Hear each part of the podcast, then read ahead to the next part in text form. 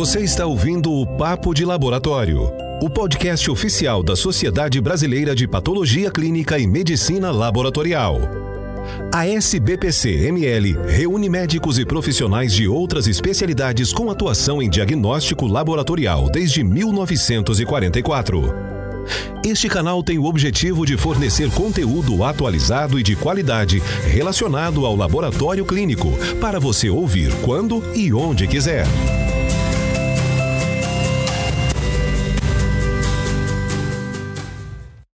Olá, eu sou a Bruna, sou médica, patologista clínica, e no episódio de hoje eu tenho a alegria de conversar com Adriano Basques e Guilherme Gonçalves. O Adriano Basques é farmacêutico bioquímico formado pela Universidade Federal de Minas Gerais, é mestre em Ciências Farmacêuticas pela Universidade Federal de Minas Gerais, tem um MBA em Gestão Empresarial pela FGV Ohio é auditor externo da PALC, pela Sociedade Brasileira de Patologia Clínica e Medicina Laboratorial, diretor técnico do Laboratório Lustosa, que tem PALC e ONA nível 3, e é coordenador do Comitê Científico de Tecnologia da Informação da Sociedade Brasileira de Patologia Clínica e Medicina Laboratorial.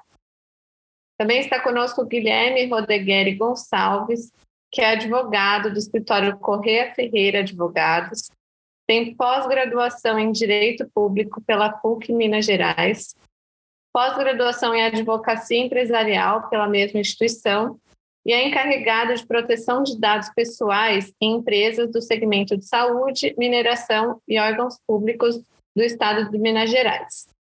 Sejam muito bem-vindos, Adriano e Guilherme. Estou muito feliz com a presença de vocês aqui hoje. Estava ansiosa para a gente falar sobre esse papo de laboratório de hoje. Muito obrigado, Bruna. Um assunto aí relevante para nós aí que somos atores, né, no dia a dia do laboratório. Muito obrigado, Bruna. Obrigado, Adriano, aí pela participação também, né, pelo envolvimento aí nesse assunto, um assunto que é tão importante para a nossa vida, para a vida dos laboratórios, tem um impacto enorme no nosso país e no nosso dia a dia. Né? Afinal de contas, todo mundo precisa estar adequado à Lei Geral de Proteção de Dados Pessoais. Perfeito, é isso mesmo. Então, hoje, nosso papo de laboratório é sobre a LGPD, né? E é, que é a Lei Geral de Proteção de Dados. A LGPD, ela estabelece diretrizes importantes e obrigatórias para coleta, processamento e armazenamento de dados pessoais, ela foi inspirada na GDPR, que é a General Data Protection Regulation, que entrou em vigência em 2018 na União Europeia, trazendo grandes impactos para as empresas e para os consumidores. No Brasil, a LGPD, que é a lei número 13.709, ela foi criada em agosto de 2018, mas devido aos desafios implantados, enfrentados né, para sua implantação, apenas entrou em vigor em 18 de setembro de 2020, representando um passo super importante para a gente aqui no Brasil.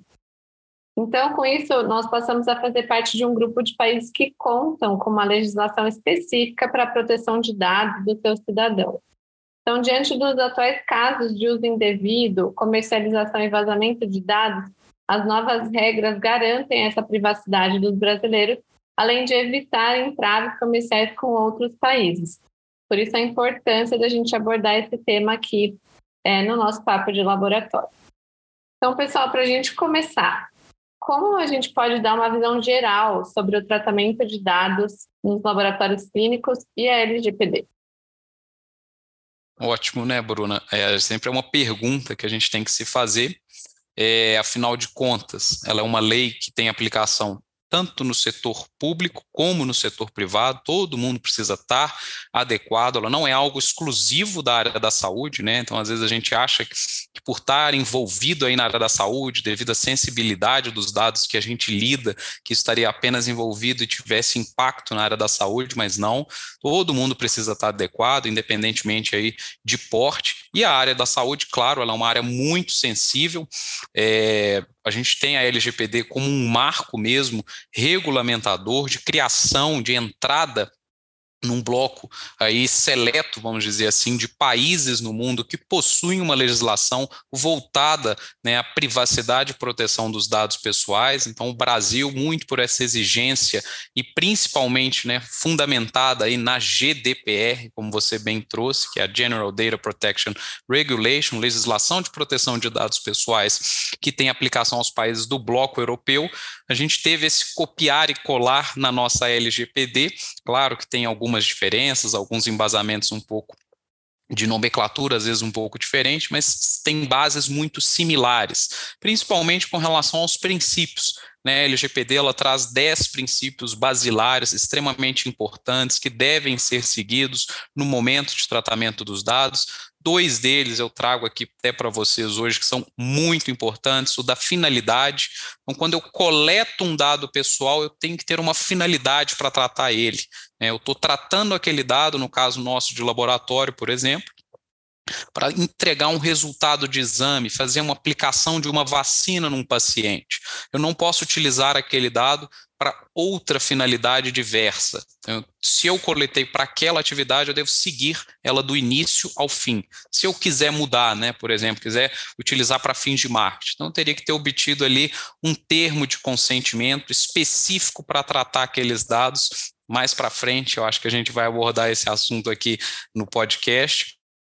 Né, eu teria que obter um termo de consentimento. E um outro é, é, é princípio extremamente importante é o da necessidade. Então, eu tenho que tratar os dados estritamente necessários para aquelas finalidades às quais eu estou coletando. Então, é muito comum né, a gente pegar algumas instituições que utilizam formulários de coletas de dados de pacientes muito antigos. Às vezes, eu tenho ali uma instituição que tem 30, 40, 50 anos e eu uso o mesmo formulário para coletar os dados do paciente. Às vezes, eu nunca passei por uma atualização. Às vezes, eu acabo coletando os dados desnecessários. Né? Às vezes, eu, por que, que eu preciso do nome do paciente? Para identificá-lo. Por que, que eu preciso do CPF? Para identificá-lo e individualizá-lo. Telefone, endereço de e-mail são meios de contato, são dados necessários. Agora, às vezes eu posso perguntar ali algum dado, né? Religião. Será que eu preciso saber a religião daquele paciente? Então, muito importante eu fazer a revisão desses documentos para estar tá em conformidade, cumprindo com esses princípios né, da LGPD. Lembrando que a LGPD, apesar de ser um marco, ela não foi a primeira legislação preocupada com a privacidade e proteção dos dados. Né? Desde o nosso Código de Defesa do Consumidor, lá da década de 90, a gente já tinha ali, por parte do legislador, uma preocupação com os dados de clientes para os mais diversos fins que são utilizados no âmbito comercial e que tinham alguns marcos para serem seguidos. A gente teve o Marco Civil da Internet em 2014, que também foi uma legislação importante, e em 2018, com entrada em vigor na sua totalidade no ano de 2021, a LGPD, que dá essa virada, cria né, essa nova normativa que vai nos guiar aí, já vem nos guiando há muito tempo, com relação à privacidade e proteção dos dados pessoais de clientes, de colaboradores, de prestadores de serviços, pessoas físicas, né, para que a gente possa ter dentro do nosso país essa seriedade e exigir de órgãos e instituições privadas aí uma atenção de como os nossos dados eles devem ser tratados. Muito bom, Guilherme, muito bem abordado o tema. É, e quando a gente vem para o ambiente laboratorial, né? Então, acho que o primeiro ponto que vale ressaltar é que nós estamos aí num dos setores mais legislados né, dentro do nosso país.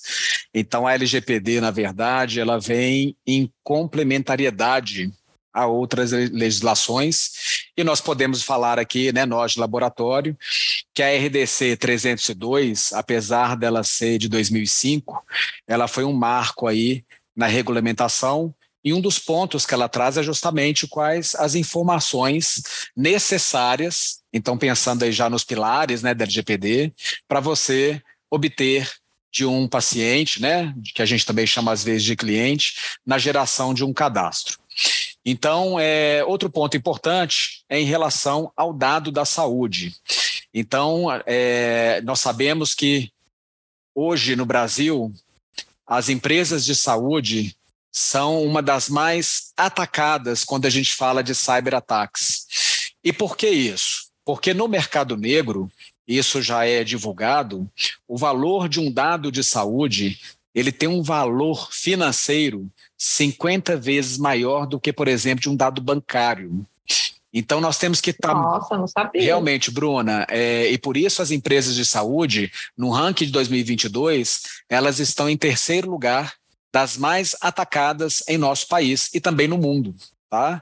Então nós precisamos estar atentos, né, a esses pilares. Então, quando a gente fala aí, né, é, do princípio da necessidade, o que, que de dado realmente, de fato, nós precisamos daquele paciente, porque quanto mais dados de, desnecessários nós trouxermos para a nossa infraestrutura de negócio, mais a gente está aí susceptível né, a, a tornar este dado aí, num cyberataque, de conhecimento de terceiros. Mas lembrando que essas informações no laboratório, elas podem estar tanto no meio físico quanto no meio digital, que também aí é uma das premissas da LGPD, né? Então, ou seja, qualquer dado, seja ele no meio físico ou digital.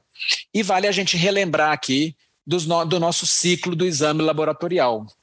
Então, quando nós iniciamos aí o atendimento de um cliente, que é onde a gente faz o primeiro tratamento, né, que é a etapa de coletar um dado, nós estamos lá na etapa de cadastro, na etapa pré-analítica.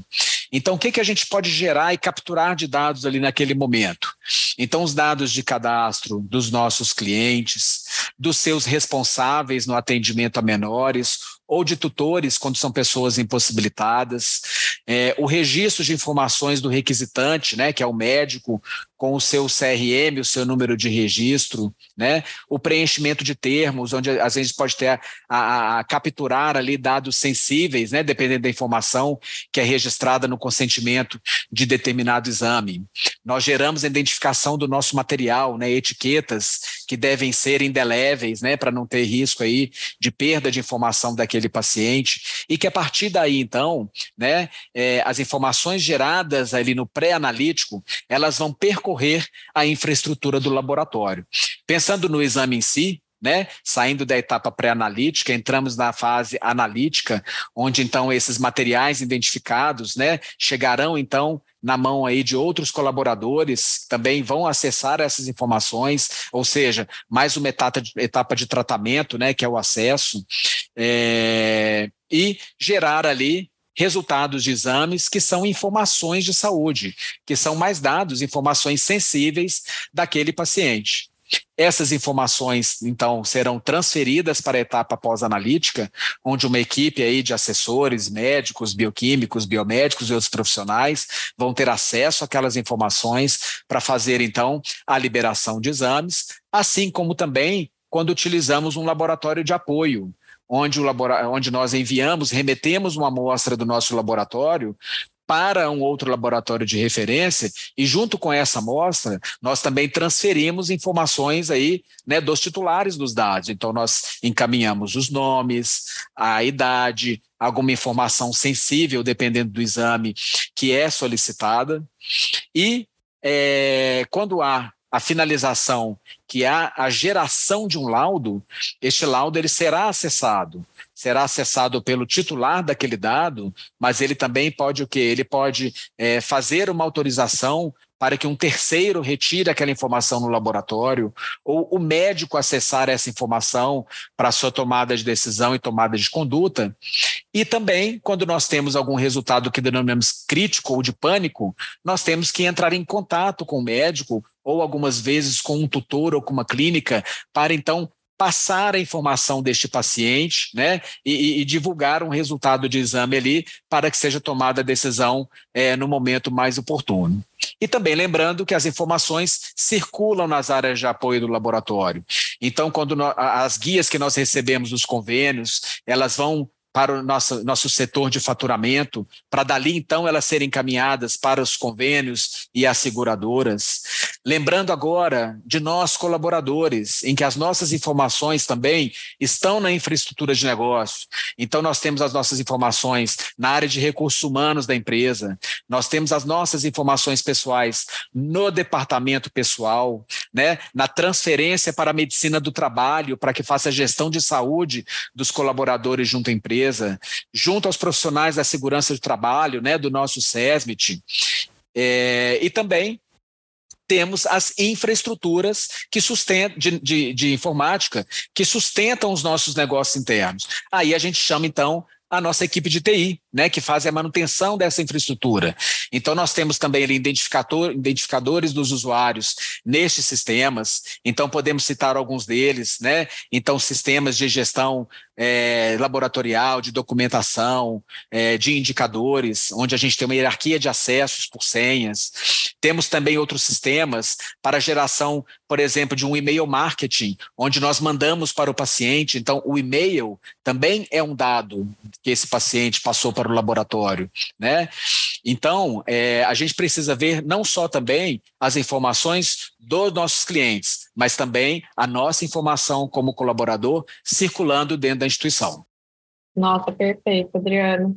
Acho que tem uma série de coisas que a gente vai conversando que a gente, acho que eu nunca tinha me dado conta, assim, do, de, de quanto conteúdo a gente tem diariamente, a gente vai lidando com isso sem perceber, né? Isso porque ainda nós não entramos na parte, né, que hoje os laboratórios eles estão muito monitorados né, pelos nossos fornecedores, que fazem as ações preditivas dos nossos equipamentos. Então, também nós temos os fornecedores com alguns acessos à nossa infraestrutura analítica, onde ali naqueles equipamentos estão ali os registros de informações também dos titulares dos dados. Então, assim, o, o cenário realmente ele é, é né, muito amplo dentro do laboratório. Muito, até assustador, né? e assim, pensando em tudo isso, Adriano, quais que são os maiores desafios em um processo de adequação à LGPD para laboratório? O que, que a gente pode dizer quanto à possibilidade de um paciente poder pedir a sua exclusão do nosso sistema? Será que a gente está preparado para isso? Esse é um assunto bom aí para o doutor Guilherme iniciar, hein, Guilherme? Bem, Adriana, é uma pergunta muito boa mesmo, né? A gente tem que preocupar aí mesmo quais serão esses desafios ou quais são esses desafios que os laboratórios hoje eles têm enfrentado. E o principal ponto que a gente tem que pensar e discutir é realmente como que a gente vai passar essa mensagem para os nossos colaboradores? Conscientizar. Eu acho que esse é o ponto primordial. Não adianta a gente investir em TI que são sistemas caros né, de proteção aí dos dados, investir em bons é, antivírus, hardwares, se a gente não investe nas pessoas que lidam, que coletam, que tratam, que comentam os nossos dados que são coletados ali dentro das nossas instituições. Então, a gente tem que ir lá na ponta, no início da operação, e conscientizar essas pessoas, passar para elas a informação e a preocupação da alta direção do nosso negócio com relação a privacidade e proteção dos dados pessoais. Além do que, né, direitos dos titulares estão previstos na legislação, eles podem pedir né, a exclusão dos seus dados se a gente não tiver mais nenhum embasamento legal para tratá-los, e às vezes isso acaba sendo confundido por algumas pessoas, principalmente por clientes. Eles acham que a qualquer momento eles podem vir bater na nossa porta, descobrem quais dados que a gente tem deles, né, que a gente coletou no, no momento de fechamento de um contrato de prestação de serviço, e diante disso, é, eles acham que podem vir pedir a exclusão dos dados. E nem sempre é assim. A gente tem embasamentos, a gente tem prazos prescricionais, às vezes, para cumprir, é, que não nos permitem deletar alguns dados, mas criar esse canal de comunicação com o titular para que ele faça o contato com a nossa instituição e a partir disso, né, a gente gere ali um relatório do que está sendo pedido e as respostas dentro dos prazos legais de eu posso excluir seus dados, irei cumprir e passar essa informação para ele, ou de eu não posso excluir os seus dados por conta de uma outra legislação, ou até mesmo é, de outras legislações, e passar essa informação para ele. Eu acho que esse é um ponto primordial e fundamental dentro das instituições. Muito bom, Guilherme. Muito bom. É, e aí você já citou aí, né, a questão que nós de laboratório utilizamos aí como premissa, que é o embasamento legal, né? Então, nós trazemos aqui novamente né, essa complementariedade que eu falo, estou usando muito esse termo para mostrar que não são coisas excludentes, que é da RDC 302, né, que é a norma aí para funcionamento de laboratórios. Então, na RDC 302, há a previsão que essas informações, esses registros de saúde, eles sejam armazenados na nossa instituição por pelo menos cinco anos. Né?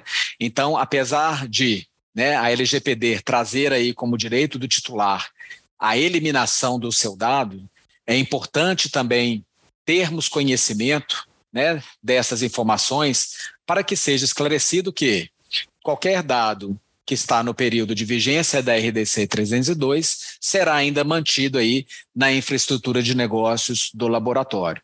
Né? Porém, aqueles dados que ultrapassam aí os cinco anos, que muitas vezes nós de laboratórios declaramos né, o legítimo interesse, né, mas que interesse é esse?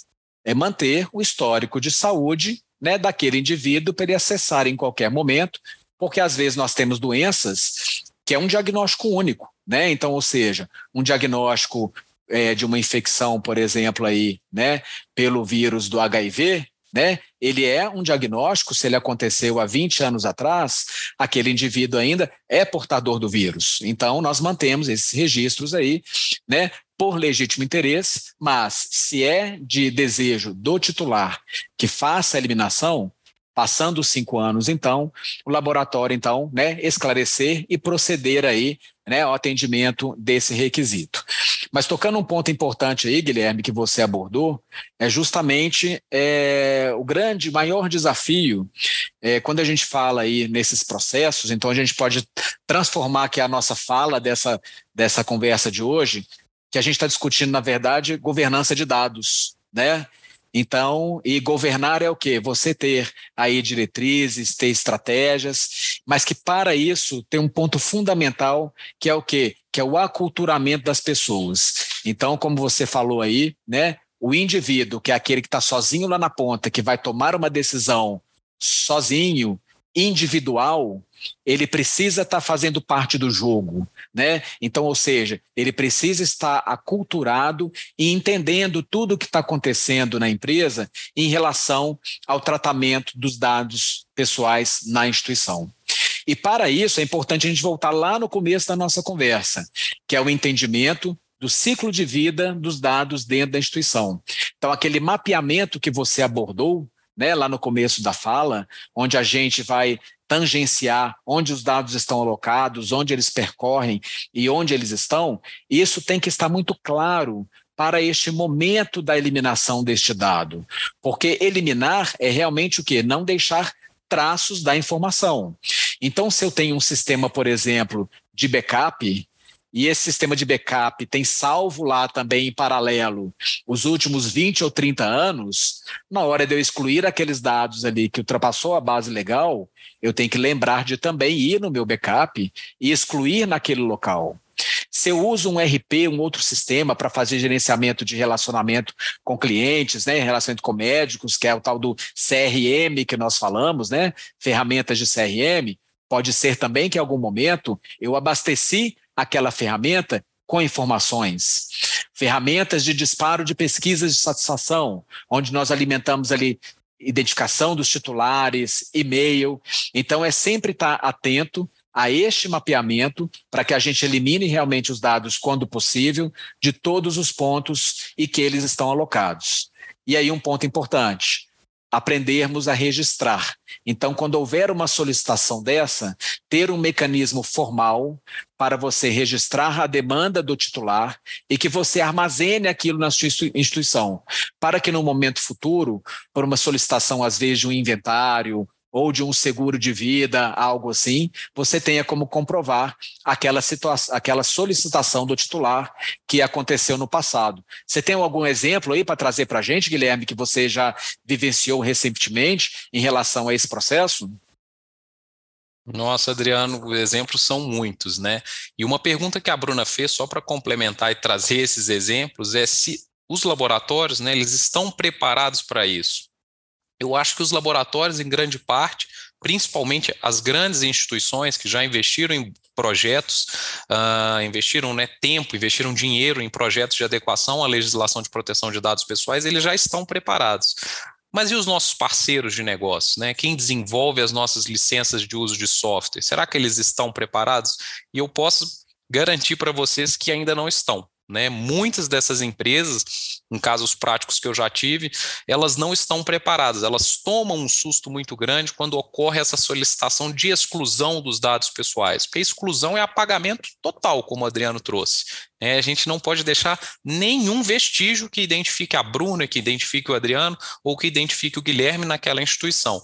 Então, se eu quiser utilizar ali parâmetros, né, é, de que ah, tantas pessoas do sexo feminino fizeram os exames XYZ da idade XYZ, né, eu posso trazer ali uma que a gente chama de técnica de anonimização dos dados, né, tirar a característica de identificação pessoal que não seria alvo aqui né, de aplicação da Lei Geral de Proteção de Dados Pessoais.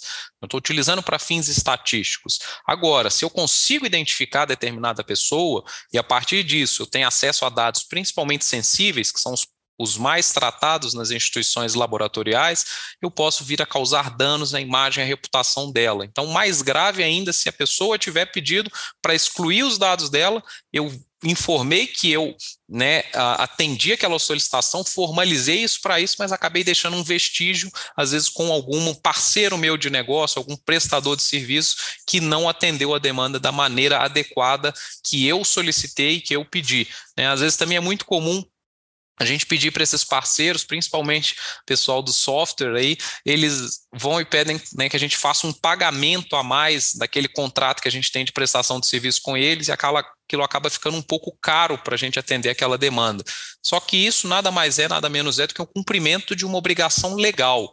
Né? Então não dá nem para falar que é um diferencial naquele contrato de prestação de serviços, que ele está inovando, que ele está criando algo que não deveria estar tá sendo criado ou excluindo algo que não deveria estar tá sendo excluído, mas o que ele está cumprindo nada mais, nada menos é com uma exigência legal que partiu do titular que tem esse direito, claro, né, como eu já disse, guardadas as devidas proporções, se a gente não tiver uma outra base legal. Também já tivemos casos em algumas instituições que eu trabalho que é, os dados não poderiam ser excluídos, então a gente passou essa informação para o cliente, para o usuário que havia aberto ali dentro uma demanda, então infelizmente os seus dados não vão poder ser excluídos pelos motivos XYZ, em razão de outras legislações, vamos ter que guardar pelo um prazo aí de tantos anos, por quê? Porque a gente tem essas outras legislações de apoio que nos permitem aí armazená-los por um maior tempo. Então, é muito importante ter essa figura né, de central que provavelmente a gente vai falar logo mais, que é o do DPO, o encarregado de proteção de dados pessoais, para gerar esse canal de comunicação, gerar esses arquivos, como o Adriano trouxe aqui, o histórico de comunicação, os históricos de requisições, para a gente ter uma noção do ciclo de vida dos dados que são tratados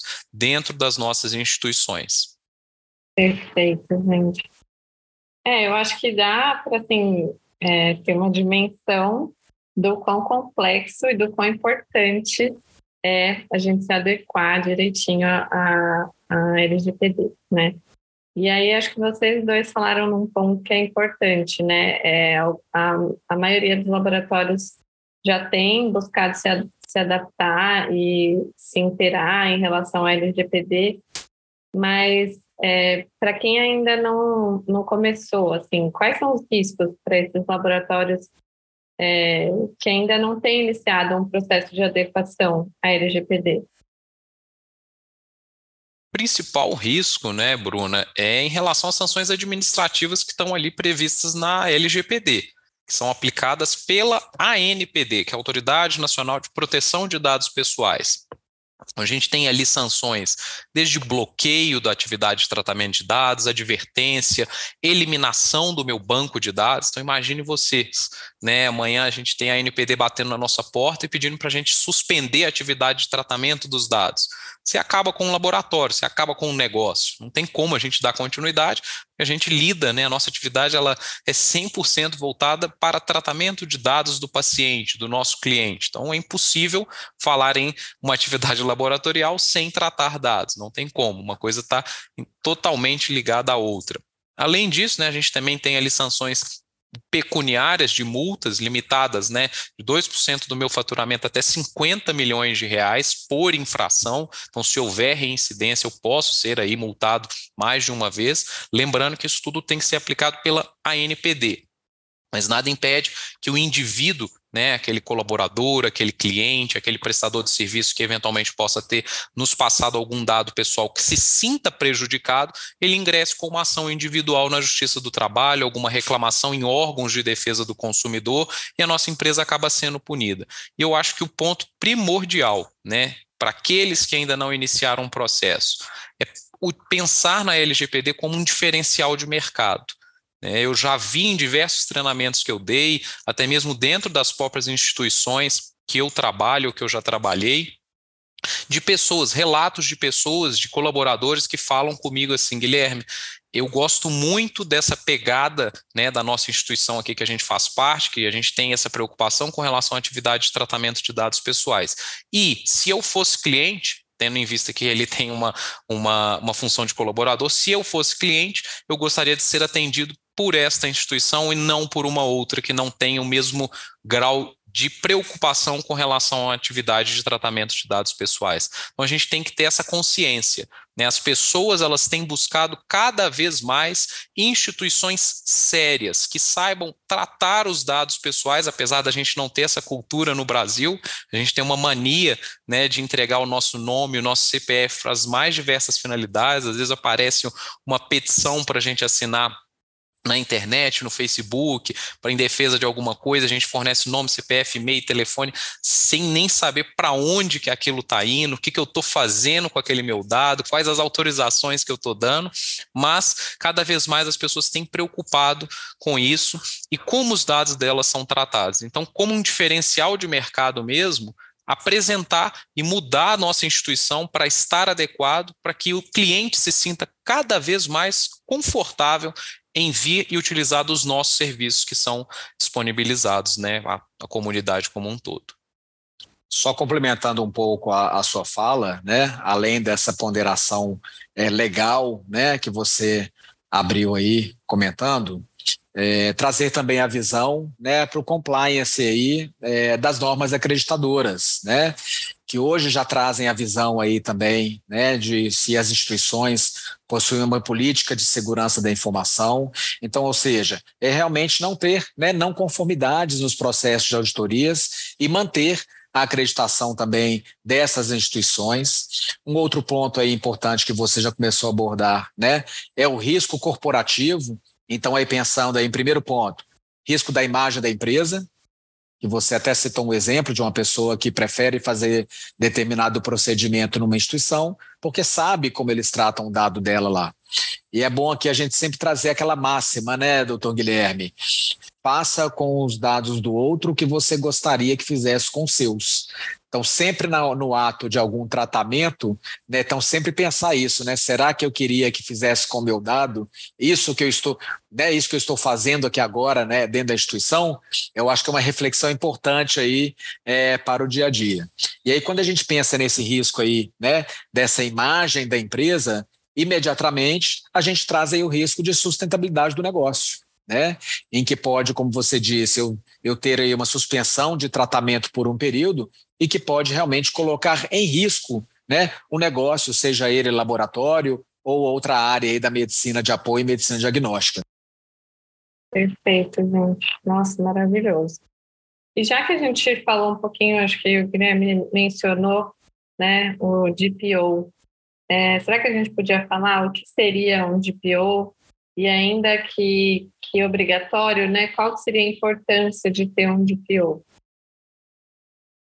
O DPO, né, o, que nada mais é do que o Data Protection Officer, essa que é uma nomenclatura definida na GDPR, que é aquela legislação de proteção de dados pessoais que tem aplicação aos países do bloco europeu. Aqui no Brasil, na LGPD, a gente adotou a nomenclatura de encarregado de proteção de dados pessoais. Ele nada mais é, nada menos é do que um canal de comunicação, pode ser uma pessoa física, pode ser uma pessoa jurídica, pode ser alguém interno do meu negócio, posso terceirizar esse serviço também com empresas que prestam esse serviço então, ele nada mais é do que um canal de comunicação com os titulares dos dados, a NPD e a minha instituição. É, então é muito importante eu ter essa figura nomeada, porque ele é um passo para o processo de compliance da minha instituição, um passo em que eu consigo demonstrar conformidade, e a importância em tê-lo, que eu considero primordial, é a manutenção do meu projeto de adequação à legislação de proteção de dados pessoais. Eu investi tempo, eu investi dinheiro, e aquilo ali ele tem que ser mantido. Né? Isso não é algo que você faz e deixa numa gaveta guardado, e se você for fiscalizado, você vai ter que apresentar. Não. Isso tem que estar em constante manutenção, porque atividades são alteradas, processos são alterados, e eu preciso estar em constante atualização dos meus processos e dos meus documentos, para que, se eu tiver que apresentar, eu consiga demonstrar uma conformidade. Além do que, né, eu, eu ter um DPO nomeado, eu vou garantir que todos os, os, meus processos estando adequados, eu vou também ter um canal fluido né, de comunicação com os titulares. Então, eu tenho uma transparência com os meus clientes, com os meus fornecedores, prestadores de serviço e até com os meus colaboradores para tratar desse tema de forma específica com alguém que é especializado nessa área. É, na minha visão, né, como um profissional aqui no ambiente de laboratório, eu vejo que o DPO ele tem um papel assim, extremamente relevante como um interlocutor tanto no ambiente interno como no ambiente externo é, de um laboratório. Né? Então, quando a gente fala internamente, ele tem um papel extremamente assim importante e consultivo para que a empresa tenha compliance com a legislação. Né? Então, ele tem esse papel orientador interno para a alta gestão, né? inclusive o que? No aconselhamento e na construção de diretrizes, de políticas, de normas institucionais para que a gente tenha compliance, ou seja, atenda aos requisitos né, trazidos aí pela, pela LGPD. Né? Além disso, um, um, importante interlocutor com o ambiente externo.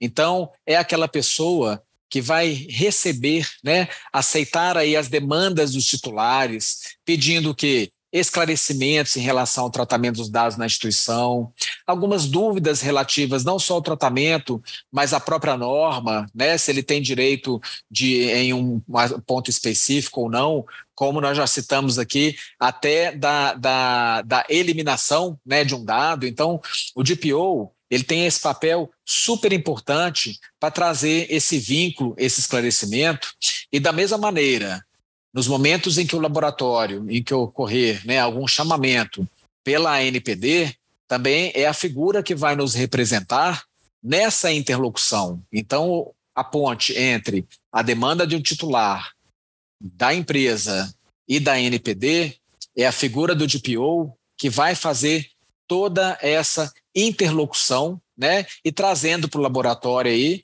uma orientação né, do que fazer e o atendimento àquelas políticas lá é, que ajudou a construir. Um ponto importante na minha visão é que nós, laboratório, nós precisamos deixar claro e disponível, seja através do nosso site ou de outra maneira que a gente divulgue a nossa política de segurança da informação, os contatos do DPO.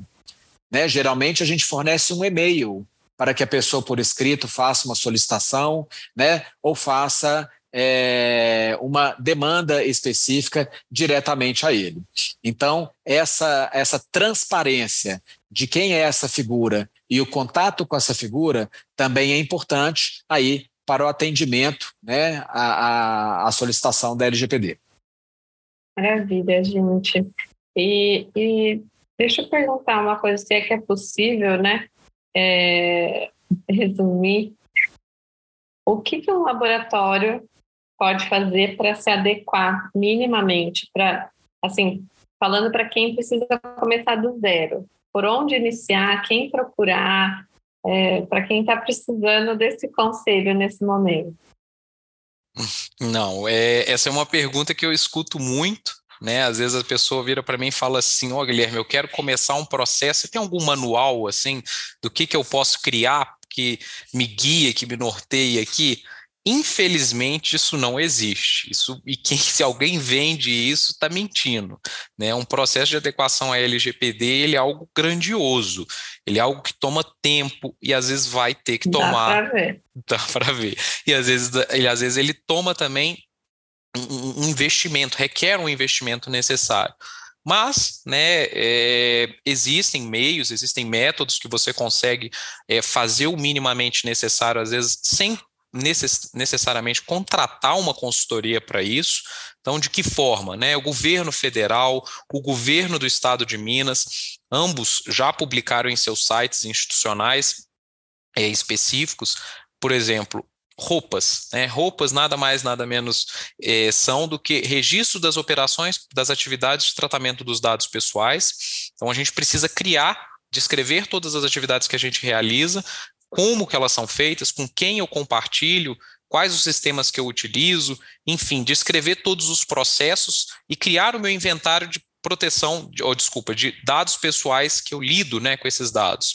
Então, é, ambos os governos, então federal e o estado de Minas, já disponibilizaram modelos que podem ser utilizados tanto pela iniciativa privada como pelo poder público. Lá tem um guia orientativo em ambos que pode ser seguido. Então, se individualmente a gente cria dentro das nossas instituições grupos de trabalhos voltados né, a esse processo de adequação, eu já começo a fazer o meu mapeamento de dados pessoais, crio o meu arcabouço de atividades que lidam com dados pessoais, eu posso criar boas regras, boas práticas, como o Adriano até já trouxe aqui, criar a minha política de privacidade de dados pessoais, disponibilizá-la no meu site institucional, criar aviso de cookies, né? Hoje todo site que a gente acessa sempre tem ali um aviso de cookies, porque estou trazendo transparência para o titular, para o usuário da minha plataforma, como que aqueles dados que eu coleto dele no meu site institucional e o que, que eu faço com aqueles dados. Então, tem como eu fazer sozinho? Tem. É mais difícil? Claro que é. Não é algo fácil, é algo grandioso, não é simples de ser feito. Mas eu tenho, às vezes, por onde começar. Recomendo acessar o site também da ANPD, Autoridade Nacional de Proteção de Dados.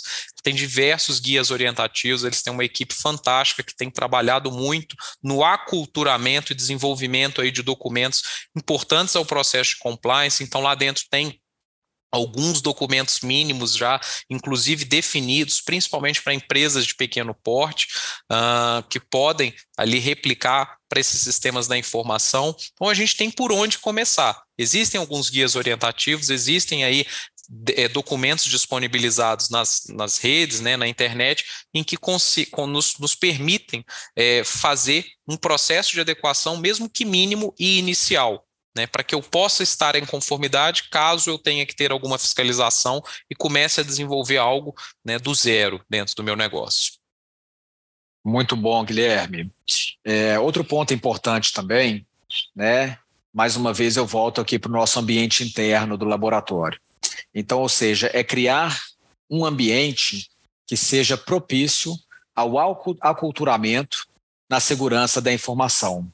Então, o papel da alta gestão ele é fundamental neste processo.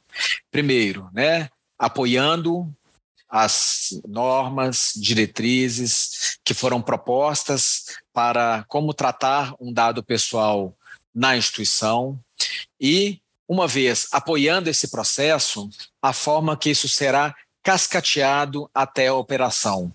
Porque, na verdade, né, a transferência de dados, a coleta, vamos dizer assim, as ações de tratamento, elas acontecem nos processos que estão interligados e que são muitas vezes executados por pessoas.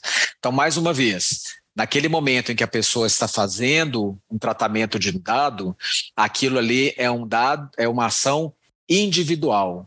Então é importante que a alta gestão apoie né, e fortaleça essa cultura. Então a gente fala muito da liderança como exemplo, né? Então não adianta nada a gente combinar, né, na alta gestão que vai acontecer e não fazer isso chegar lá embaixo, ou combinar na alta gestão, fazer isso chegar lá embaixo, mas ao mesmo tempo a alta gestão liga para o funcionário e fala assim: aqui, o resultado do meu vizinho aqui, meu amigo, me manda aqui no meu WhatsApp. Né? Então também a gente não pode ter esse tipo de exemplo da liderança. Então esse ponto eu acho que é fundamental para início da criação dessa cultura. Em seguida, quais movimentos que são importantes? Primeiro, né, com o apoio aí da figura do DPO, que nós acabamos de falar, que é um interlocutor extremamente importante no ambiente interno, a criação de políticas, a criação de normas para que a gente esteja em compliance com a legislação, né? O mapeamento desses dados, né? Qual que é o ciclo de vida desse dado na instituição, onde que ele perpassa, onde ele é armazenado, como ele é eliminado, quem pode ter acesso né, àquela informação, políticas para uso de senhas, hierarquias de senhas, né, armazenamentos, local de armazenamento e acesso a, é, aos dados, né, também aí, né, é, gerenciado por senhas de acesso. Como que um colaborador faz o uso do e-mail corporativo? Olha só que coisa, a gente nunca parou para pensar nisso. Nós temos um e-mail corporativo, mas será que precisa de regra para fazer uso desse e-mail? Sim, precisa. Se a gente pegar alguns exemplos, acho que depois o doutor Guilherme, se quiser complementar, nós temos aí exemplos recentes de dados que foram capturados através de e-mails maliciosos que chegaram na instituição. Né? Então, ou seja, o uso dessa ferramenta de troca de informação, ele precisa sim ser monitorado e as pessoas precisam ser desenvolvidas para o uso adequado das suas contas de e-mails corporativas. Além disso, falei aqui da, da, do resultado de exame que, que o chefe pede por WhatsApp. Esses trocadores de mensagem instantânea, o WhatsApp é o mais famoso dele, e que, inclusive, nós de laboratório utilizamos muito para contato com os nossos clientes, em que ali ele coloca o nome dele, ele passa o telefone para receber uma ligação, para agendar uma, agendar uma coleta domiciliar ou fazer um orçamento. Então, a gente tem política também para o uso dessas ferramentas. O uso das redes sociais, não só as redes sociais oficiais da instituição, mas também como que os colaboradores podem perpetuar ali informações institucionais nas suas redes sociais. Regras para que a gente o quê? tenha o menor acesso a informações de pessoas não autorizadas, que a gente fala assim de regras simples, como né, aí normas aí e políticas de mesa vazia e tela limpa, né? Então, ou seja, a tela do computador sempre bloqueada na sua ausência, sem acesso de terceiros, a mesa sem documentos para que pessoas que adentrem determinado local não leiam, né, um, um documento, né? E o mais importante, alertar as pessoas sobre possíveis, possíveis incidentes com dados que podem acontecer e a importância delas notificando esses eventos. Então, para isso, a gente tem que trazer o quê? A política da cultura justa. Então, ou seja, aprender com os erros, não punir. Então, trazer isso para essas pessoas, para que elas tenham o quê? A segurança, a tal da segurança psicológica, em que elas tragam o fato, tragam o que foi feito, como foi feito, para que a empresa possa mitigar e minimizar a exposição de um dado, caso tenha acontecido. E eu acho que assim, né, Adriano, um ponto que você tocou que é muito importante é que às vezes a gente tem uma desconfiança por parte dos nossos colaboradores enormes em acharem que essa fiscalização, né, esse controle da informação gerencial dentro do meu negócio, que eu estou fazendo aquilo ali para eventualmente punir o colaborador. E não, eu tenho diversos casos práticos com diversas instituições que eu trabalho que essa fiscalização ela permite o quê? Que eu identifique que aquele colaborador, que eventualmente eu recebi uma demanda falando que houve um vazamento por um cliente de dados naquela instituição, eu consiga avaliar se realmente houve acesso a um resultado de um exame, por exemplo, no horário ou na data tal por aquele colaborador determinado. Eu consigo já eliminar uma eventual denúncia que eu receba de uma atividade irregular e às vezes não, nem precisa abrir uma investigação, uma apuração interna dentro do meu negócio. Então, o controle da informação e do ciclo de vida do dado através da gestão e criação de políticas e normas, ele é fundamental. Às vezes a gente vai demandar um tempo, vai às vezes demandar uma consultoria específica, né, e qualificada para poder fornecer grande parte dessas normas e políticas, mas elas são fundamentais de serem desenvolvidas e aplicadas dentro do meu negócio para que a gente tenha uma gestão cada vez mais saudável mesmo da, dos dados pessoais que são tratados aqui dentro. Gente, é, é realmente assim é, é, é, um processo muito grandioso, é, mas além disso é extremamente necessário, né? Traz muita segurança, é, não só para as empresas, para os colaboradores, mas também para os clientes.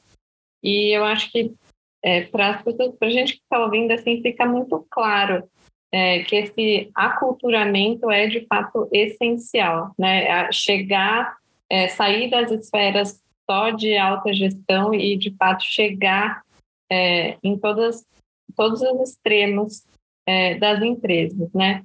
Então, é, acho que vocês falaram um pouquinho, mas, assim, o quão importante é ter colaboradores treinados e comprometidos com as regras e as boas práticas de privacidade e proteção dos dados pessoais.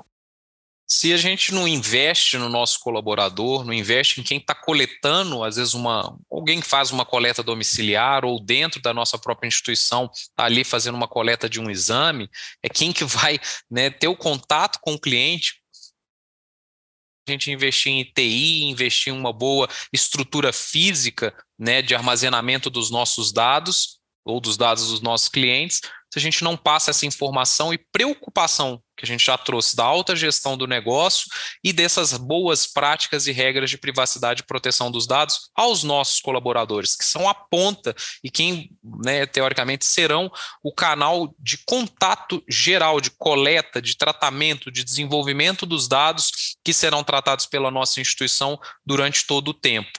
É muito importante conscientizar para isso, até mesmo para que eles possam identificar uma eventual atividade tida como irregular dos dados pessoais. Às vezes eu vou estar tá fazendo uma atividade que eu sempre tive prática, né, faço há 10, 15, 20 anos, mas às vezes agora, diante dessa nova legislação, eu estou fazendo ela de maneira irregular. Às vezes eu posso gerar um prejuízo enorme para a minha instituição, não só financeiro, mas também reputacional, por falta de conhecimento. E eu acho que além da gente investir também no conhecimento, né, nos nossos colaboradores e na conscientização deles, a gente tem que ter uma preocupação com o conhecimento no nosso país. Será que o cliente ele também tem conhecimento da legislação, porque eu já tive né, de colegas advogados que foram em algumas instituições que já estão adequadas à LGPD, é, questionamentos de aplicação da lei por parte dessas instituições, então algumas regras ali de coleta de dados mais sérias, mais fortes, principalmente de crianças, né, que a LGPD ela traz essa preocupação, então eu tenho que ter um termo de consentimento para coletar esses dados pessoais, sempre assinado ou pelo pai, ou pela mãe, ou pelo representante legal. Então um colega advogado meu foi numa instituição, foi submetido esse termo para ele e ele tomou um susto, achou aquilo um absurdo, sendo que nada mais, nada menos é do que essa instituição estava aplicando a lei da maneira correta. Então a gente falta também esse conhecimento e conscientização por parte né, da comunidade como um todo. Então todo mundo precisa estar atento a essas boas práticas e regras de proteção dos dados pessoais. Muito bom, Guilherme. Complementando um pouquinho a sua fala, né? E remetendo aí também ao que nós já falamos aqui. Então, este ponto, né? Porque, na verdade, são os colaboradores que executam as atividades que foram confiadas a eles. Então, toda decisão, ela, na maioria das vezes, ela é individual, né? Então, esse desenvolvimento dos colaboradores, essa criação da cultura de segurança da informação, de segurança dos atos, ela é extremamente importante e isso vai se dar, vai acontecer através de treinamento, de desenvolvimento, em falar sobre o assunto e o mais importante, né? Promover a cultura justa, porque desta maneira as pessoas sentem segurança, que é a segurança psicológica que a gente sempre fala, né? Para o quê? Eles são incentivados a falar. Então, se acontece, na verdade, algum erro ou uma violação, ela não vai ser entendida né, naquele momento ali que aquilo foi de má fé. Né? Então, ou seja, os nossos colaboradores também, eles têm que ter essa segurança para justamente apontar, porque eles vão conseguir enxergar, talvez, onde está ali o furo do queijo suíço que a gente tanto falha. Né? Fala, né? Então, ou seja, onde a falha vai acontecer, onde vai passar, onde está propício, às vezes, a gente deixar algo acontecer com dado de um, de um, de um titular, né, de um paciente ou de um colaborador, porque nós também circulamos dados de colaboradores dentro da empresa. E aí, para isso, né, é fundamental a gente ter a liderança pelo exemplo. Então, a liderança, além de incentivar e de apoiar, ela também tem que ser exemplo.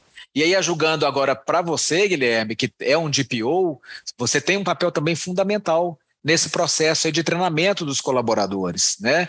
Então, é você que traduz talvez a linguagem aí, né, da, da do direito para que seja mais palatável para os nossos colaboradores e que eles compreendam e possam então ter o desejado compliance com a legislação, que é o que a gente quer. Então, o papel do DPO também neste desenvolvimento, ele é fundamental, Bruna. Não tem jeito. O DPO, ele dentro desse processo ele tem que estar conscientizando e principalmente né, trazendo exemplos práticos de problemas enfrentados pela empresa, pelo seu negócio e exemplificando isso para outros colaboradores para evitar que aqueles erros né, eles ocorram novamente. Então, não é expor ninguém, claro, a gente não está falando aqui para falar que a Bruna fez isso ou o Adriano fez aquilo, mas é trazer exemplos práticos de casos que às vezes a gente faz uma atividade ali tão corriqueira que a gente acaba errando, esquecendo por falta de atenção e que aquilo ali pode gerar um dano de, né, de troca de exame, troca de resultado de exame, ou pega um documento errado de uma pessoa, preenche um documento errado com o CPF trocado, libera às vezes um resultado de uma da Bruna para o Adriano ou do Adriano para a Bruna. Enfim, são atividades que às vezes acabam acontecendo em pequena escala, claro, mas que elas precisam ser compreendidas, estudadas, documentadas e repassadas né, para nossa ponta, para que todos entendam que aquilo aconteceu, a gente não quer que aquilo se repita e que, que a gente pode fazer para evitar que aquilo aconteça novamente. Mas é claro que a conscientização ela é fundamental para que isso evite, né, não se torne algo corriqueiro no nosso negócio. Maravilha. Gente, aí quando a gente aborda assim, a LGPD, é, a gente não pode deixar de mencionar sobre a infraestrutura de proteção de dados. O que, que a gente pode falar sobre esse tópico? E o que, que é phishing? Vocês poderiam dar algum exemplo para a gente? É, quando a gente fala dessa infraestrutura, né, Bruna, a gente já passou aqui por diversos pontos. É o inventário de dados, é a gente tem uma política, tem umas, algumas normas, é uma, uma política que eu acabei me esquecendo de mencionar, é aquela política que vai nos nortear de, no caso de disaster recovery, né? Então, se eu tive um incidente, aconteceu, né? Infelizmente aconteceu algo o que, que eu vou fazer? Então eu pego essa política como se fosse um manual mesmo, deu tudo errado. E agora que deu tudo errado, por onde que eu vou começar? O que, que eu vou fazer para me reconstruir aqui minimamente? Quais as medidas que eu vou tomar? Então eu também tenho que ter aqui né, essa outra política que é extremamente importante, ela vai ser muito importante para garantir que a minha infraestrutura de proteção dos dados pessoais ela esteja íntegra né, e apta a ser testada, que é só quando a gente tem problema é que a gente testa as nossas boas práticas, é que a gente vai identificar aí ou eventuais falhas dentro do nosso processo, mas a gente tem que ter essa infraestrutura bem definida. Com relação ao ataque de phishing, né, a gente tem visto desde que a LGPD ela entrou em vigor um aumento enorme do número de ataques cibernéticos. Então, se vocês derem um Google aí, vocês vão ver como que isso cresceu de maneira exponencial, é assustador não só com a entrada em vigor da lei, mas também né, com pessoas cada vez mais é, é, criminosos, não deixam de ser criminosos, que tentam invadir os nossos sistemas, que tentam aí fazer o roubo de dados, de informações, principalmente dentro de instituições da área da saúde. A gente tem uma grande quantidade de dados e às vezes dados extremamente sensíveis e que podem vir a gerar aí um dano à imagem e à reputação das pessoas extremamente forte. Então é muito comum ter esse ataque, que é muito comum, né, de phishing. O que, que é o phishing? Recebo um e-mail com cara de determinada instituição, me ofertando um produto, me ofertando um serviço, eu acesso aquilo ali e, na verdade, forneço ali meus dados de cartão de crédito, meu nome, meu CPF, dados de login e senha daquela determinada instituição, mas aquele site não era daquela situação, daquela é, instituição específica. E eu acabo entrando num, num site desenvolvido por um hacker, onde que ele vai fazer o roubo daqueles meus dados, às vezes pode instalar um log de acesso no meu computador e ele vai ficar identificando tudo que eu estou fazendo na tela do meu computador. E eu não fico sabendo disso, né? a não ser que eu tenha aí bons investimentos na área de tecnologia da informação que me permitam identificar essa falha no meu sistema e esse intruso no meu negócio. Agora, de que forma que eu posso evitar isso? Né, conscientizando os meus colaboradores, desconfiando. As pessoas elas precisam ter esse cuidado. Recebi um e-mail, recebi um, um SMS, recebi uma mensagem no WhatsApp, desconfiar. Será que aquela é, é outra parte que está entrando em contato comigo, ela é autêntica? Aquele e-mail que eu estou recebendo, ele realmente veio da Magazine Luiza, das lojas americanas, da Casas Bahia, enfim.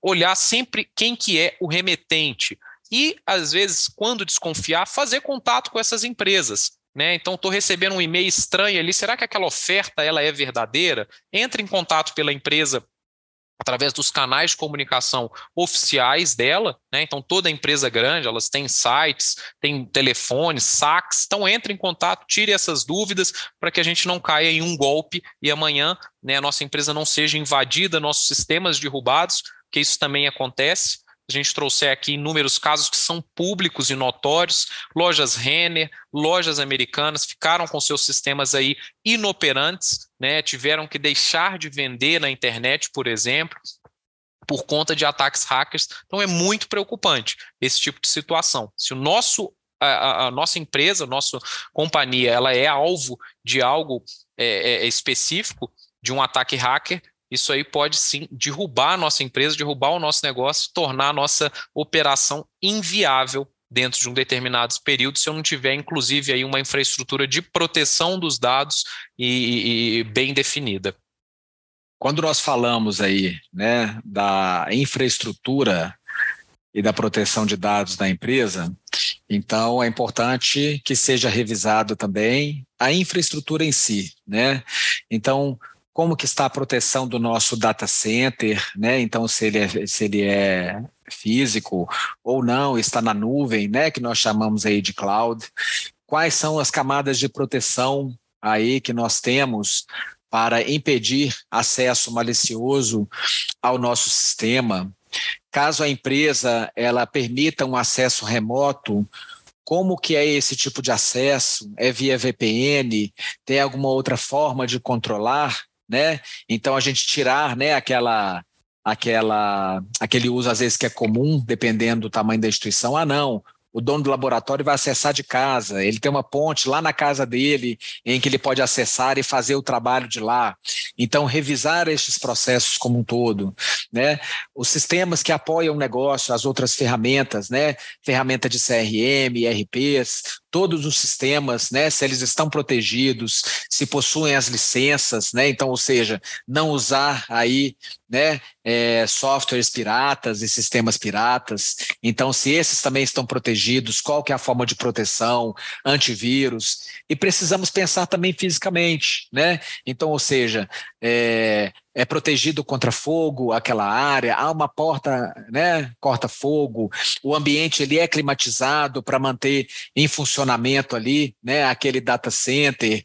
E paralelo a isso, as ações de contingenciamento. Né? Então, está definido ali uma política de contingenciamento para essa infraestrutura, caso aconteça algum dano, seja ela físico ou de outra forma, e também, como o Guilherme já mencionou, o plano de recuperação de desastres, que também tem que estar desenhado e mapeado para que, que em qualquer processo disruptivo em que haja parada aí do meu, do meu serviço, o que, que eu preciso fazer minimamente para reconstruir com segurança essa infraestrutura para que o meu negócio é, volte a operar. Né? E além disso, os laboratórios eles podem contratar serviços para avaliar a vulnerabilidade aí dos seus sistemas. Então, ele pode contratar, por exemplo, um pentest, que é um teste de penetração, de penetrabilidade, em que uma empresa vai tentar aí invadir o seu sistema, né, e mapear os pontos de fragilidade para que aquilo ali seja então tratado e que você aumente a segurança do seu sistema. Então, de maneira geral, né, eu acho que esses são os pontos aí que dentro do laboratório nós também precisamos abordar. E assim, Adriano, você trouxe um, uma situação extremamente importante, né? Às vezes a gente tem a mania de não querer utilizar as licenças oficiais. É, isso é muito comum. Ah, eu vou contratar um pirata, tem um aqui que é de graça, e a gente tem que pensar uma coisa. Eu sempre falo isso nas minhas palestras, nos eventos que eu participo. Se é de graça, é porque o produto é você. Nós é que estamos gerando informação e conteúdo para essas plataformas. Aquela mania que a gente sempre tem no mundo corporativo, isso é comum. Eu pego um arquivo que eu recebo em JPEG, um arquivo que eu recebo em Word, aí eu vou lá, jogo no Google, converter para PDF. Quando a gente faz isso nessas plataformas, como a título de exemplo, eu estou entregando esse documento para aquela plataforma. E o que, que ela faz com isso? Então, imaginem vocês: pega um resultado de um cliente, de um exame, um exame laboratorial, o, o, cadastro de um cliente, quero transformar aquilo que está em PDF em Word, ou de Word para PDF, jogo nessa plataforma. Eu estou expondo os dados dessa pessoa, mesmo que eu não saiba, de maneira gratuita. Estou ali entregando essa informação. Então a gente tem que saber conscientizar as pessoas e evitar que elas utilizem esse tipo de plataforma para que eu não tenha uma atividade irregular ou de vazamento dos dados pessoais. Gente, tanta coisa que a gente faz no dia a dia que a gente não se dá conta. É muito assustador, sério. Tô, tô ouvindo vocês falando, tô falando, eu faço, isso eu faço, isso eu faço. Ai, meu Deus. É. A gente vai tomando susto a partir do momento que a gente vai conhecendo, né, Bruna? Eu, eu falo é isso, não tem jeito. E a gente, se a gente for dar um Google aí pesquisar, por exemplo, já saíram informações de que a Alexa, né, que é aquela caixinha de som que todo mundo aí tem, que usa para ouvir música, às vezes para conversar, tirar dúvidas. O pessoal da Amazon, que é quem gerencia, quem, quem constrói essa caixinha de som, eles tinham acesso às nossas conversas. Né? Então a gente imagina o que, que é o conteúdo que essas empresas geram. Então é enorme. Né? Isso é uma das empresas. Então, eu sempre falo, pessoal, vamos ler, vamos pegar e ler e compreender as políticas de privacidade, os termos de uso das plataformas. Todo mundo tem que ter isso claro, objetivo, para que quem tiver dúvida, acesse. Né, leia, compreenda. Eu sei que às vezes é chato, o documento fica grande, às vezes tem uma tecnicidade ali muito voltada para quem é do mundo da tecnologia da informação. Então, essa também é um outro desafio. As empresas têm que investir aí numa linguagem cada vez mais fácil para que não gere dúvida nos termos de uso e nas políticas de privacidade dessas plataformas. Maravilha. É, vocês trouxeram também é, um dos pontos da LGPD é sobre a política de privacidade. Em que consiste de fato isso que você acabou de falar para a gente? Olha, a política de privacidade hoje ela é um documento que eu tenho visto no mercado né, como o principal da conformidade. Então, todo mundo que quer saber se você está ou não em conformidade minimamente, pede, me disponibiliza a sua política de privacidade. E ela nada mais é do que um documento formal em que eu vou passar para o usuário, para o titular, as formas que eu lido com os dados pessoais dele, o que, que eu faço com aqueles dados, como que eu coleto, com quem eu compartilho, como eu armazeno, quais os direitos do titular que estão materializados na LGPD e que podem ser exercidos dentro do meu negócio.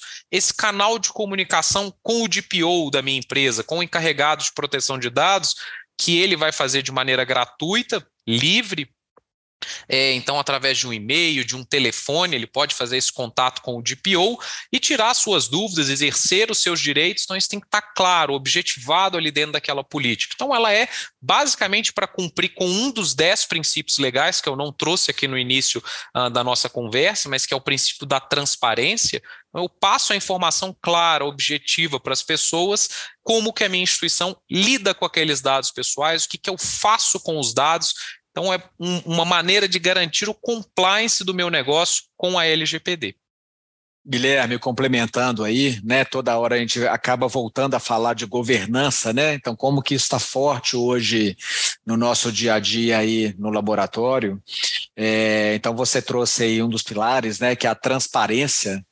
Então, a gente, onde vai ser declarado como aquele dado vai percorrer né, a infraestrutura de um laboratório e os tratamentos que ele será submetido.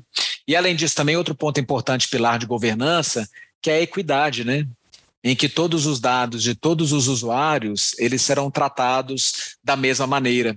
Então isso é um ponto importante quando o laboratório, né, e as empresas em geral, eles trazem aí a público a sua política de privacidade, né? Então trazendo alguns exemplos é, simples aqui, né, do laboratório.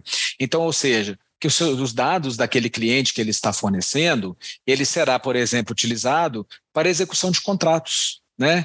Que é o que que é o atendimento àquele convênio que ele está apresentando, que ele está utilizando aquele serviço do laboratório, que é atendido na rede contratualizada por aquele convênio. né?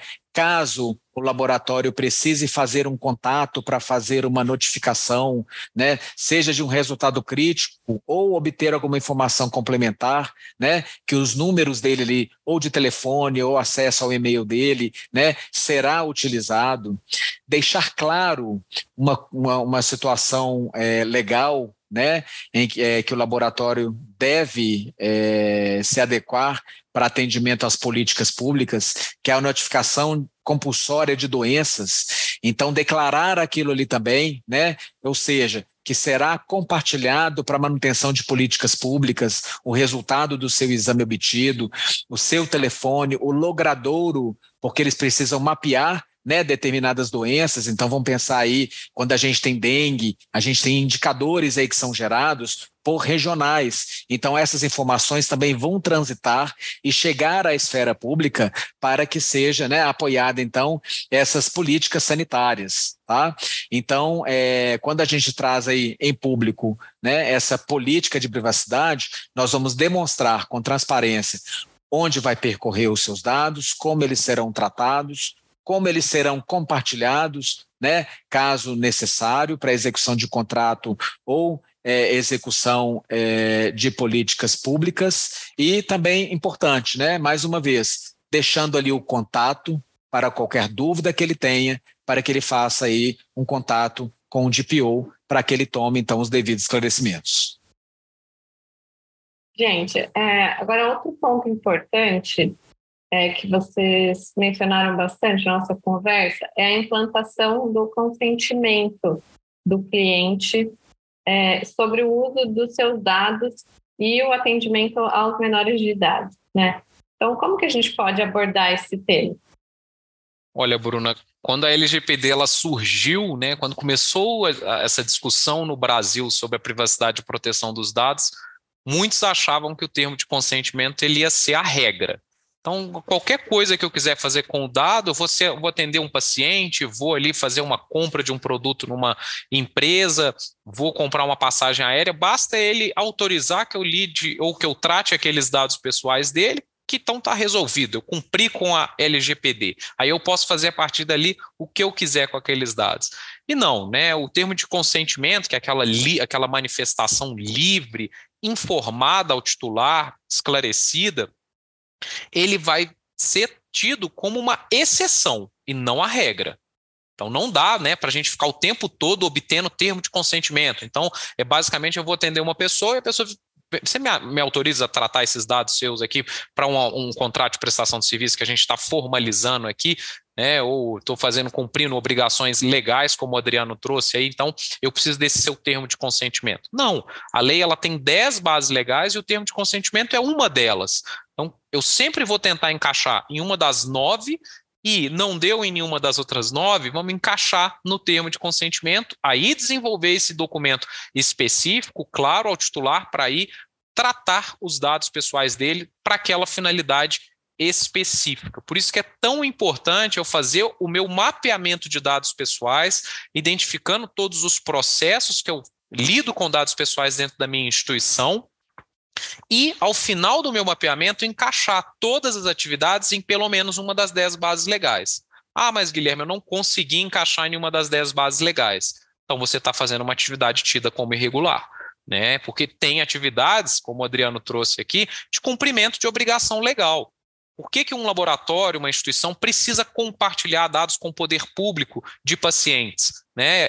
Existe uma legislação específica para isso. Não é porque o laboratório quis e vai mandar para o governo federal, Ministério da Saúde, Secretaria Estadual ou Secretaria Municipal. Existe uma normativa que norteia. Né, e que determina que esses dados sejam compartilhados, ou outros dados que são coletados no momento de um atendimento. Eu tenho que prestar um serviço a você.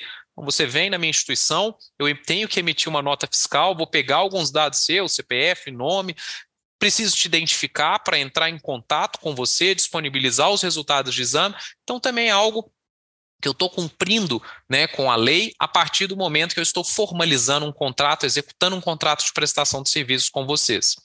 Então, essas são algumas das bases legais e o termo de consentimento é uma delas. E no caso da criança, né, ele se torna obrigatório. Então, quando eu estou tratando dados da criança, eu preciso do termo de consentimento, para utilizar os dados pessoais deles ou delas porque a lei determina, a lei trouxe essa preocupação com o menor, com a criança e com o adolescente, mas é só no caso da criança que o termo de, é, de consentimento ele se torna obrigatório. Então, o pai ou a mãe ou o representante legal, eles precisam dar esse consentimento para que a gente trate os dados pessoais dessa criança. Perfeito. Vou aproveitar aqui, Adriano, que você é auditor, que é, é, responsável pelo comitê de TI da SBPC. Acho que puxar um pouquinho a sardinha aqui para o nosso lado. Como que a norma PALC, na sua nova versão, aborda a adequação dos laboratórios e as suas políticas de privacidade? Muito bom esse tema, Bruna, e trazer um pouquinho também da nossa experiência e agora com a nossa norma em uma nova versão, né? Ela traz claramente aí no item 16.2 que é né, a solicitação da formulação de uma política de segurança da informação. Então, pegando aí historicamente, né, a norma PALC, ela já trazia esse, esse ponto, mas na forma de confidencialidade, né?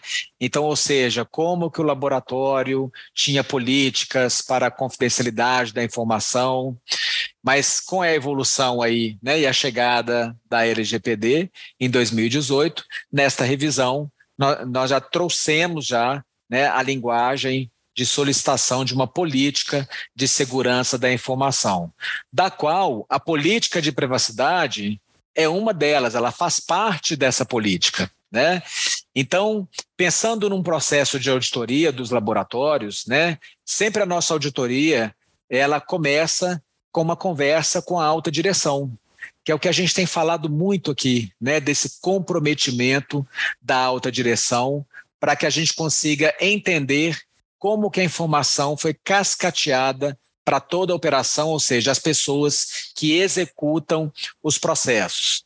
Então, esse compromisso da alta direção, ele vai estar declarado na entrevista com a alta direção, então a gente entender este compromisso, né, e essa representatividade e através também de políticas internas que sustentam aí, né, o sistema de gestão da qualidade.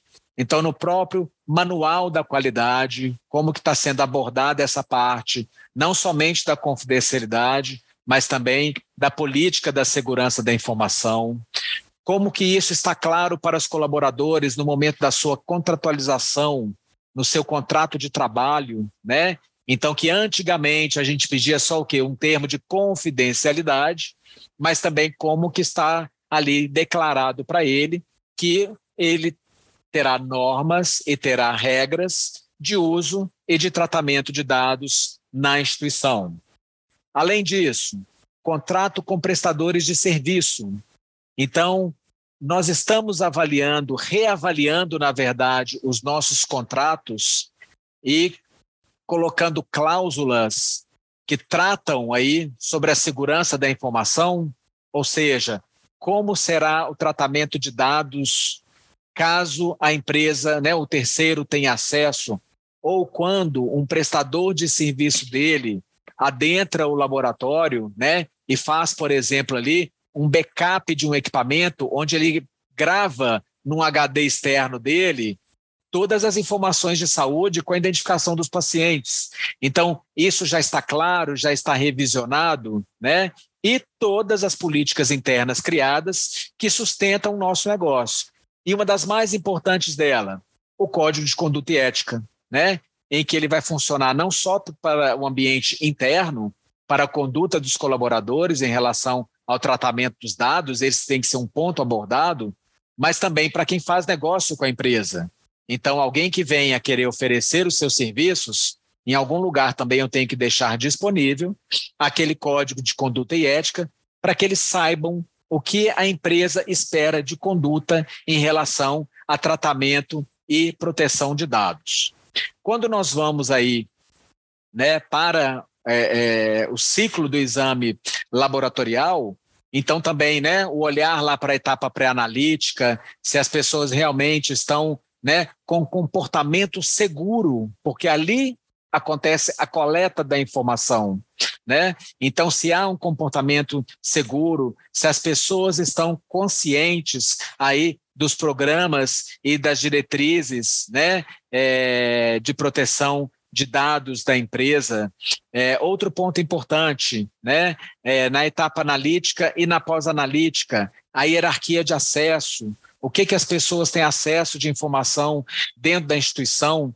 Então, isso a gente remete lá a um item que tem na norma, já desde a sua construção, né, que é como que a empresa trata os seus registros técnicos, ou seja, a forma de armazenamento, a hierarquia de acessos, a temporalidade, né, o descarte, a forma de descartar. Então, vamos pegar um exemplo aqui. Será que as empresas estão colocando aí na política que não pode haver o reaproveitamento do papel. Então, já pensou em pegar uma folha, um impresso que saiu de um equipamento com resultado em nome de um paciente e vou usar aquilo para construir um bloquinho de anotações? Então, será que isso também está sendo medido ali? Então, é importante né, que quando a gente vai para um processo de auditorias, a gente faz esse link. Então, ou seja, dessa política que é solicitada agora de segurança da informação, o desdobramento dela em norma, normas internas, o comprometimento da, da, da alta direção e esse mapeamento dos registros, né? ou seja, com avaliação do armazenamento, do acesso, da temporalidade e do descarte. Então, acho que esse é um ponto que eu trago aqui, né, como atenção aí para os laboratórios acreditados, para que façam a revisão desses processos. E assim, né, Adriano, é, é, muito importante a gente falar em confidencialidade e sigilo. Nós, né, eu, como advogado, desde o dia que eu formei, eu preciso guardar a confidencialidade e sigilo das informações dos meus clientes. A área da saúde é a mesma coisa, né? A gente espera isso de um médico, espera isso das clínicas, dos laboratórios, das instituições hospitalares não foi com a LGPD que essas regras mudaram. Né? O dever de confidencialidade e sigilo, isso é um juramento que a gente espera de qualquer bom profissional. E, né, com a LGPD, mais uma lei que surge para punir essas empresas, punir essas pessoas que não cumprirem com essas boas regras, com essas boas práticas de privacidade e proteção dos dados pessoais. Ela vai nos guiar, vai nos orientar através dessas documentação, dessa criação de normas e políticas e, claro, do meu mapeamento de dados pessoais, o que é minimamente necessário, o que o titular ele espera que eu esteja adequado né, dentro do meu negócio a essas boas práticas e regras. Gente, Maravilhoso! Esse papo de laboratório foi sensacional. Tenho certeza que todo mundo que está ouvindo aprendeu muito. É, Para quem ainda está começando, foi assim um baita de um incentivo. E, e eu queria muito agradecer, porque a gente que está tendo contato direto, e olha, foi assim um, um aprendizado muito bacana. Então, agradeço a participação de vocês, agradeço pelo aceite do nosso convite e eu espero que a gente marque outros papos de laboratório para falar um pouquinho mais sobre esse tema tão importante. Muito obrigado, Bruna, pelo convite. Bruna, muito obrigado. Adriano, muito obrigado aqui por participar também, né, e, e, contribuir aqui com a construção desse assunto. Queria agradecer à Sociedade Brasileira é, de Patologia Clínica e Medicina Laboratorial e me coloco à disposição para a gente voltar a conversar, conversar sobre outros temas, né. Eu estou à disposição e muito obrigado aí pela, pelo convite. Ó, já vamos agendar, hein? Já vamos, já vamos deixar marcado. Só combinar. Então, tá bom. Obrigada mais uma vez, pessoal. Vocês que estão nos acompanhando, obrigada e até o próximo Papo de Laboratório. Você ouviu o Papo de Laboratório, o podcast oficial da Sociedade Brasileira de Patologia Clínica e Medicina Laboratorial. Saiba mais sobre a nossa instituição e conheça todas as ferramentas de educação que estão disponíveis no site sbpc.org.br. Lá você também poderá conhecer os benefícios de se tornar um associado da SBPC-ML. Acompanhe nossa agenda de eventos e interaja conosco nas redes sociais sobre os diversos temas da medicina laboratorial. Agradecemos por sua audiência em nosso episódio de hoje.